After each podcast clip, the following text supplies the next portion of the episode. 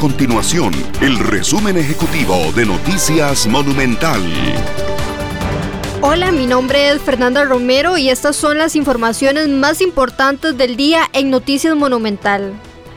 Durante la madrugada de este jueves aumentaron las precipitaciones en el Caribe, zona norte y Turrialba, precisamente las zonas de mayor vulnerabilidad tras el temporal que afectó al país desde la semana anterior.